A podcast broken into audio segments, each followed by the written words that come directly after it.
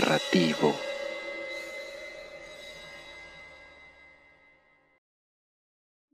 Riesgo Narrativo es un canal dedicado al género de terror, con crónicas basadas en hechos reales, recapitulados a través del tiempo. Los lugares son reales, los nombres de las personas son cambiados y la narración es adaptada por el autor. Si quieren colaborar con el canal, manden su historia o vivencia al correo que les dejaré en la descripción. Contáctenme también a través de mis redes sociales. Y recuerden, cualquier parecido con la realidad no es una coincidencia. Riesgo narrativo. Corran el riesgo de escuchar lo que está basado en hechos reales.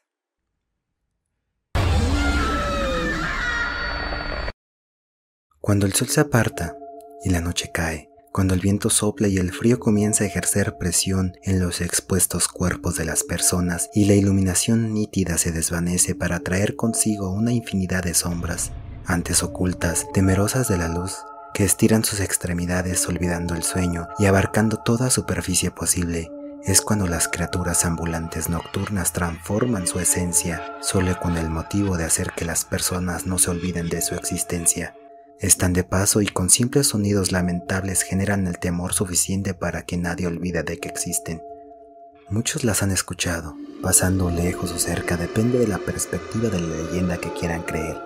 Son inconfundibles los llantos, recorren los huesos del cuerpo y hacen que cualquier sentido quiera bloquearse, ocultándose, orando para que ese sentido espectral desaparezca.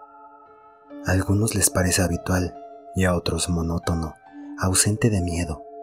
A otros más les da cierta tristeza y en ocasiones no saben lo que es, y cuando descubren su existencia, palidecen de terror, rogando que en toda su vida no vuelvan a escuchar aquel sonido. Este evento curioso le pasó a Rosemary una noche.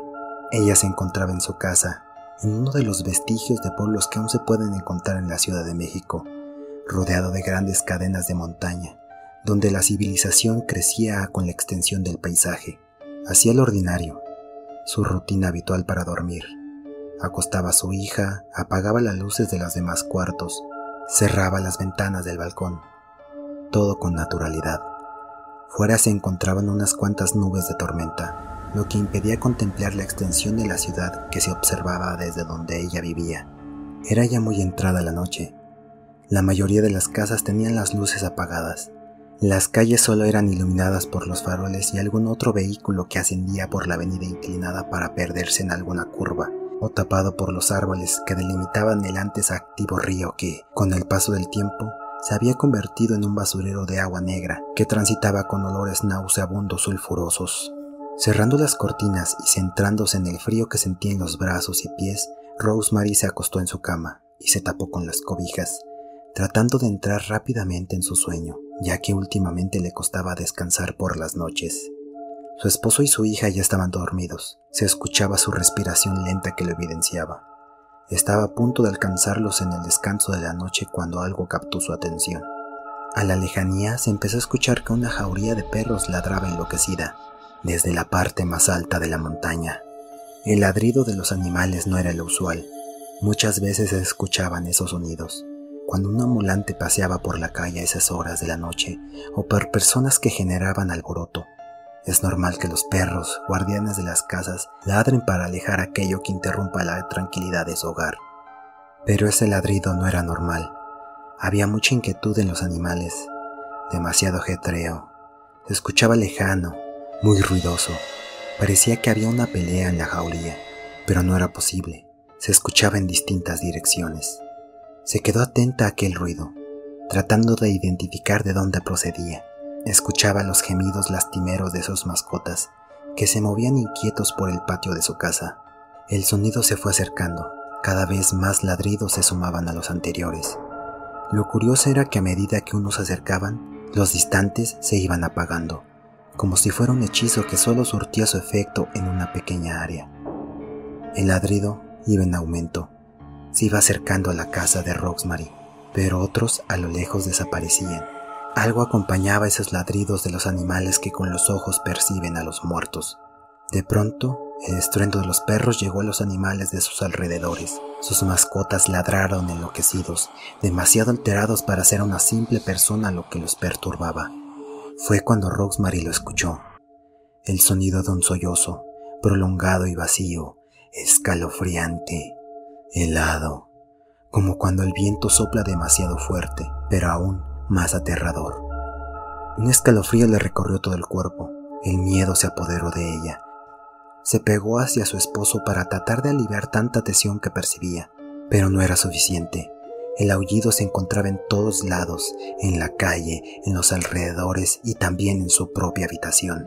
Resonaba en sus oídos, lo tenía presente, parecía que su cuerpo vibraba al compás de aquel aullido, cada vez más largo, frecuente y con mucha más fuerza. El estruendo de los perros y el aullido fantasmal se mezclaban generando un ambiente de ultratumba, sobrenatural, como si el infierno mismo quisiera caminar sobre la tierra. Rosemary temblaba, tenía miedo de cada respiración, cada crujido de su casa, cada sonido de roce de sus cobijas. Cualquier ruido la orillaba a pensar que aquella cosa que trastornaba a los animales se encontraba ahí, con ella. Tenía miedo de abrir los ojos. Su respiración se hacía cada vez más rápida al tiempo que el aire se hacía más frío. Solo se le ocurrió rezar, rogando a que aquel aullido cesara. El aullido llegó a su cúspide, el punto máximo de volumen y de locura. Sus mascotas, al igual que ella, lo percibían aterradas, ladrando sin cesar. Sintió que se le salía el corazón si seguía escuchando aquel ruido. De pronto empezó a minorar. Su habitación comenzó a iluminarse, la oscuridad comenzaba a alejarse, como si una sombra se hubiera desplazado, recordándole al mundo que existe la luz. Aún en medio de la noche, sus mascotas finalmente se calmaron al igual que la jauría que antes llenaba todos los horizontes con sus ruidos, a medida que el aullido se alejaba, hasta que por fin el silencio, la tranquilidad de costumbre, un disimulo, la paz y la mudez que solo se revela cuando la ciudad descansa. Rosemary nunca escuchó un ruido tan tranquilizador como ese. Con pequeñas notas, nuevos ladridos se escuchaban a lo lejos, a la vez que se alejaban, acompañando el aullido, en una escolta fúnebre de ruido escalofriante. Rosemary siguió rezando, llenando su cabeza con nada más que oraciones, tratando de alejar cualquier posible avistamiento que le recordara aquel aullido. Así pasó la noche, hasta que el sueño la fue venciendo. A la mañana siguiente les platicó a sus amistades su experiencia. Lo más probable es que fuera la llorona, le dijeron, haciendo mención al espectro del folclor mexicano de la dama que deambula por las noches, maldecida y arrepentida, buscando el alma de sus hijos. No creo, le respondió Rosemary. Curiosamente la escuché en otra ocasión, hace años. Su lamento es más entrecortado, se escucha momentáneamente y luego desaparece. Mientras que en la otra ocasión los perros aullaban, ahora ladraban, lo cual no es muy normal.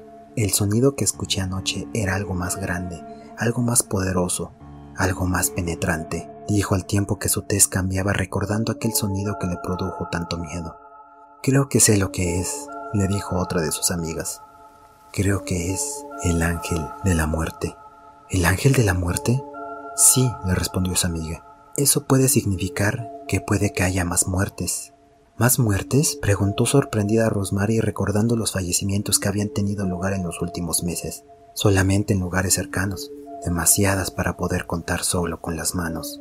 Sí, pero no necesariamente cerca de tu casa, solo puede que haya más muertes.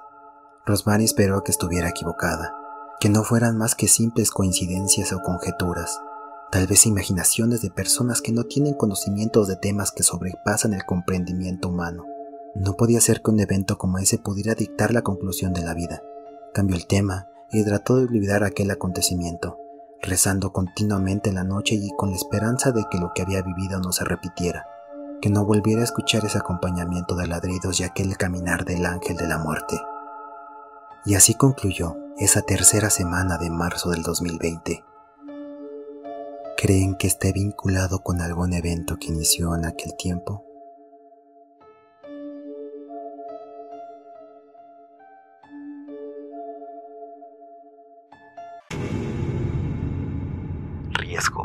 narrativo.